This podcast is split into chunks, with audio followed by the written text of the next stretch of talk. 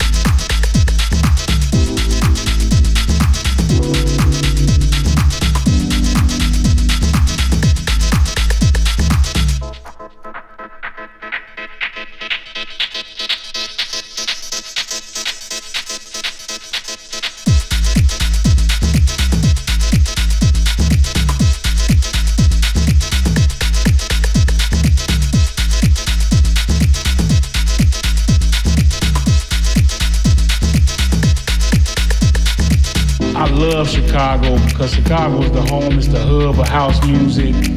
It still goes on. It still, you know, got good things going on and stuff, but it also changed too.